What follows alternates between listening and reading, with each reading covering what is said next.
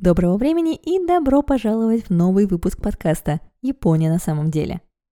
В прошлый раз я начала рассказ о Сугаваре Митидзане, знаменитом ученом и поэте IX века. Сегодня предлагаю его продолжить и посмотреть на то, как Митидзане провел годы в ссылке, а главное, какие приключения ожидали его после смерти и как из гневного духа он стал любимым божеством школьников и студентов.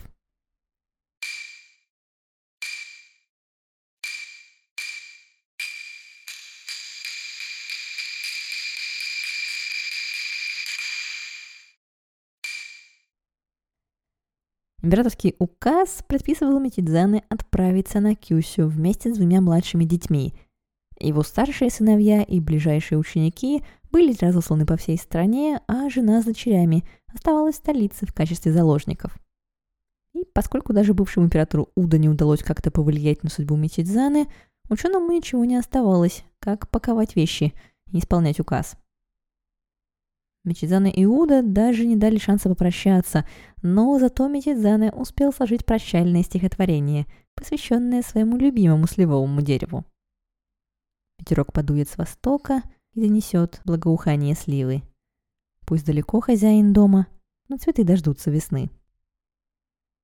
Затем он отправился в долгий 500-километровый путь до острова Кюсю, понимая, что ничего хорошего его там не ждет – за пределами столицы хейянского аристократа вообще ждало мало чего хорошего. И чем дальше от столицы, тем хуже. Новый дом Митидзаны был совсем не роскошной виллой. Вероятно, преувеличивая, источники, однако, утверждают, что жить ему пришлось в маленькой хижине с протекающей крышей и гнилыми полами. Митидзана часто мучился кожными заболеваниями, животом и берибери, так что его жена высылала ему лекарства из столицы. Хотя ей тоже было весьма нелегко. В письмах она рассказывала Митидзане о том, что ей пришлось продать его любимый сад и пустить в дом жильцов, чтобы хоть как-то прокормить семью. А вот от старого друга императора Уда Митидзана не пришло ни единой весточки. Да и письма Митидзаны были оставлены им без ответа. Вероятнее всего, они просто не доставлялись – Хотя Мисидзана от этого было не легче. Вскоре же у него умирает маленький сын, и ученый окончательно погрязает в пучине печали. За два коротких года в ссылке Сугавара Митидзана написал свои самые знаменитые стихи, в которых он горюет о жизни в отрыве от столицы и своем несправедливом изгнании. Но, кроме этого, его жизни на Кюсю практически ничего не известно – а потому биографы и писатели получили полную свободу действий. Так, самый знаменитый эпизод жизни Митидзаны в ссылке – это легенда о том, как любимое сливовое дерево ученого, то самое, которому он посвятил прощальный стих, оторвалось от земли и прилетело к нему на Кюсю. Другая история изображает Митидзана совершающим подъем на гору Теппейдзан, где он семь дней подряд молился о благополучии императора – а затем преподнес небесам свиток с правдивой историей своего изгнания. Свиток поднялся на облако и был унесен на небо, что значит, Митидзаны был прощен. В реальной жизни все было немного не так, и прощен Митидзана не был. По крайней мере, пока. А 25 числа второго месяца 903 года поэт и ученый скончался, как пишут, от непереносимой тоски – но как раз с этого момента и начинается все самое интересное. Вскоре Митидзане предстоит подняться на пик своей карьеры, а кроме того стать божеством. Пока же Сугавара Митидзане – труп, перевозимый к месту погребения. Но до запланированной точки повозка так и не доедет. Быки, запряженные в нее, внезапно останавливаются и отказываются двигаться вперед. Довольно быстро было решено, что это сигнал свыше, и дух Митидзаны желает быть погребен именно в этом месте. Состоялись похороны, а вскоре рядом с могилой ученого был построен небольшой храм Анракудзи, не больше известный как святилище Дадзай Футенмангу. Чем дальше мы удаляемся от жизни Митидзаны, тем более мистическими становятся события. Так, вскоре после смерти ученого, Сони, настоятель храма Инрякуджи, мирно проводил предрассветные часы за медитацией. Вдруг он услышал стук в дверь и, открыв ее, увидел перед собой министра Сугавара Номичидзаны. «Что привело вас сюда?» — спросил Сони. «Я собираюсь посетить дворец императора, поведать своей печали и отомстить. Бонтан и Тайсяку позволили мне это, небесные и земные божества не препятствуют мне, и только ты можешь остановить меня.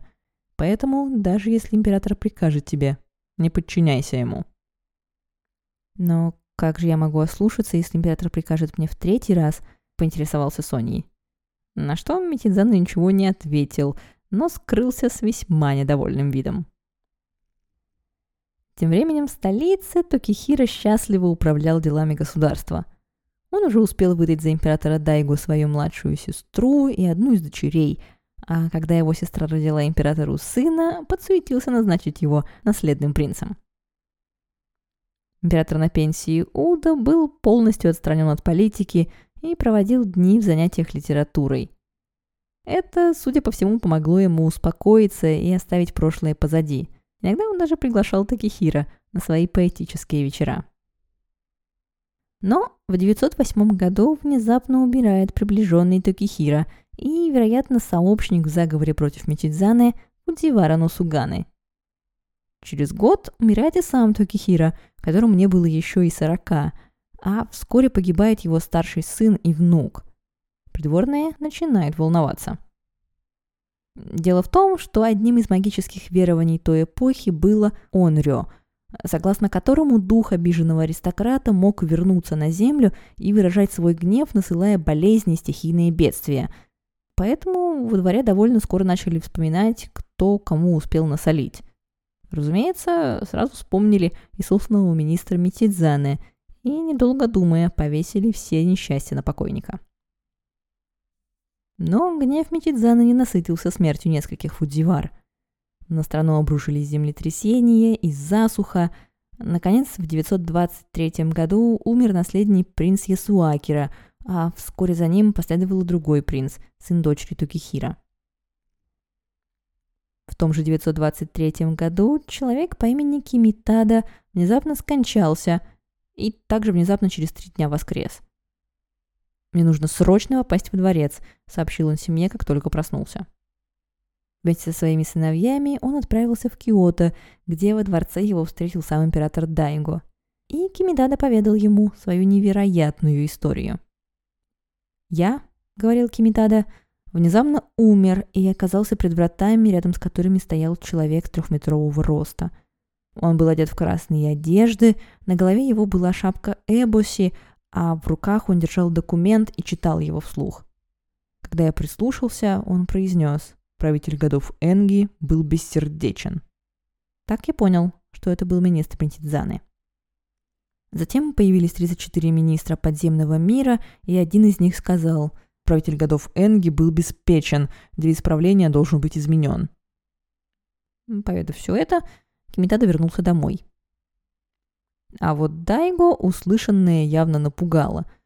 Теперь не было никаких сомнений, что именно гневный дух Митидзаны стоит за всеми несчастьями последнего десятилетия, и он не успокоится, пока все виновные, включая Дайго, не понесут наказание за свои дела.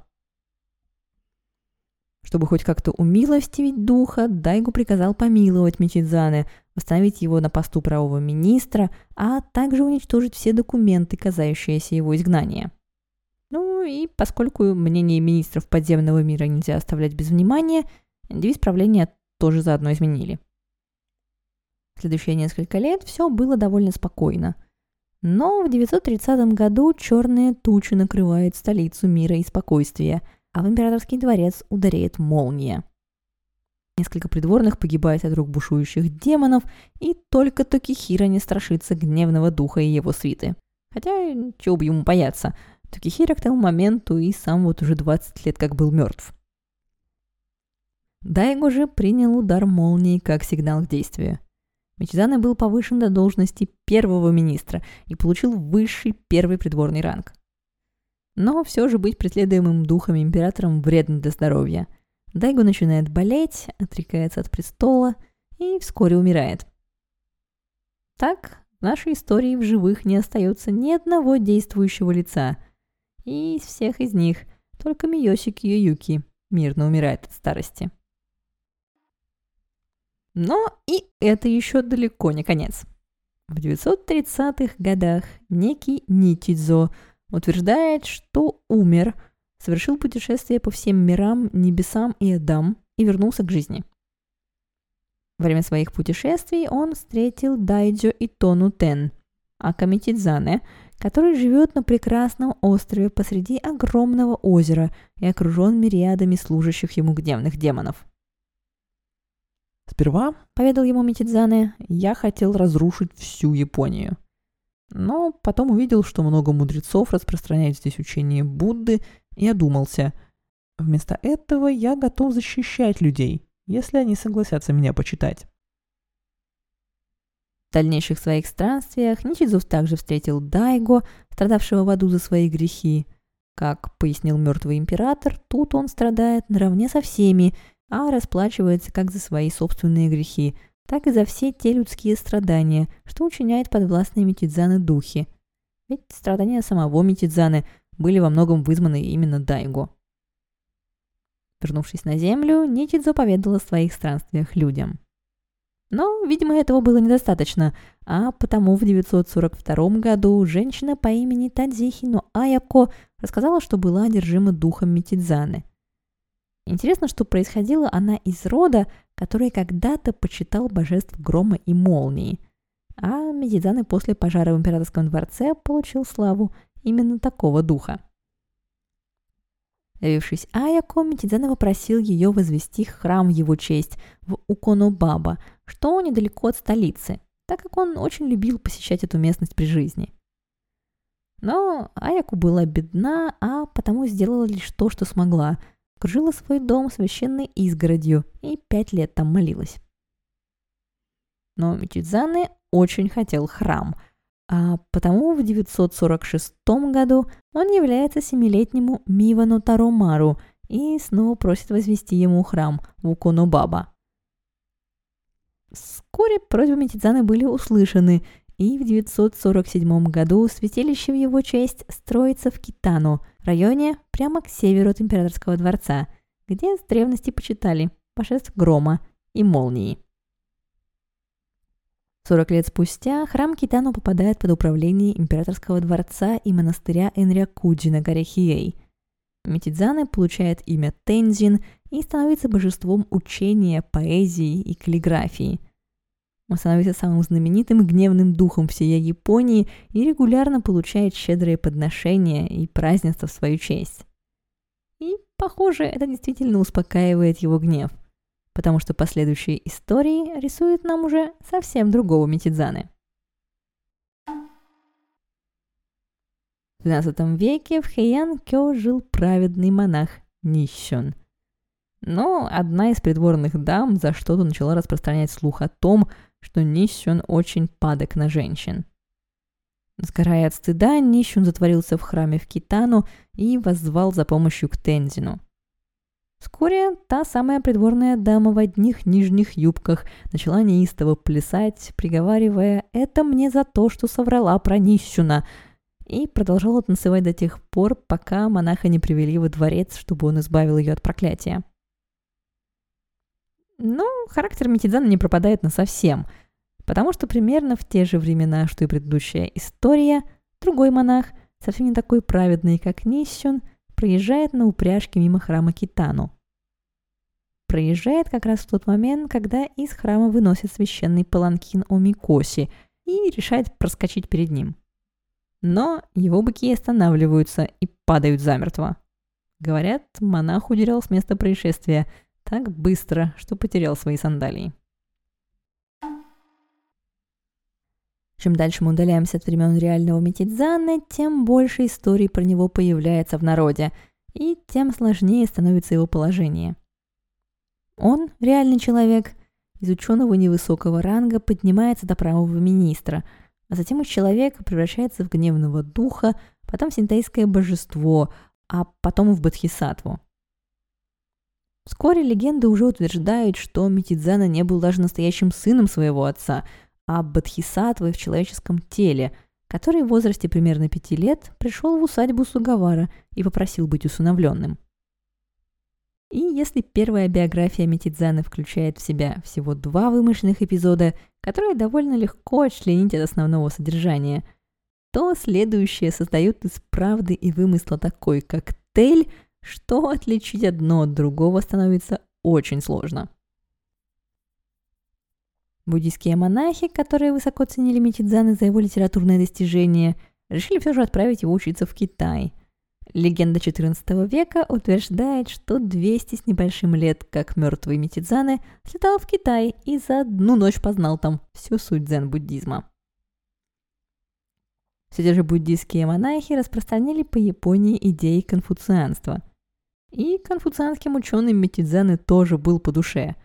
Но они, в отличие от прочих, хотели видеть перед собой не дух или божество, а реального человека – и потратили много усилий на то, чтобы разобраться в истории жизни ученого. Правда, они тоже остались не без греха и сделали Митидзаны символом концепта Вакан Кансай – японский дух, китайское знание. Хотя сам Митидзаны о таком, вероятно, никогда и не слышал. 17 веке и нашей, как всегда, любимой эпохи Эдо Митидзаны выходит на новый виток популярности – Рост городов приводит к тому, что все большему числу людей в повседневной жизни нужно уметь читать и писать. При буддийских храмах открываются школы Таракоя. Тензин, бог каллиграфии и учения, становится тем, кто помогает студентам в их стремлениях. И вскоре Медидзана становится популярен и среди простого народа, закрепляя успех неоднократным появлением в театральных пьесах. В XIX веке конфуцианские школы сменяются образованием по западному образцу. Но поздно. Тензин уже становится прочной частью японской культуры. Поэтому и сейчас, в феврале-марте, в период цветения сливы, школьники и студенты, как раз в эту пор сдающие экзамены, толпами валят многочисленные храмы, посвященные Митидзане – Некоторые из них настолько четко формулируют свои запросы к божеству учения, что перечисляют все экзамены, которые им нужно сдать, или заведения, в которые хотят поступить в порядке приоритета.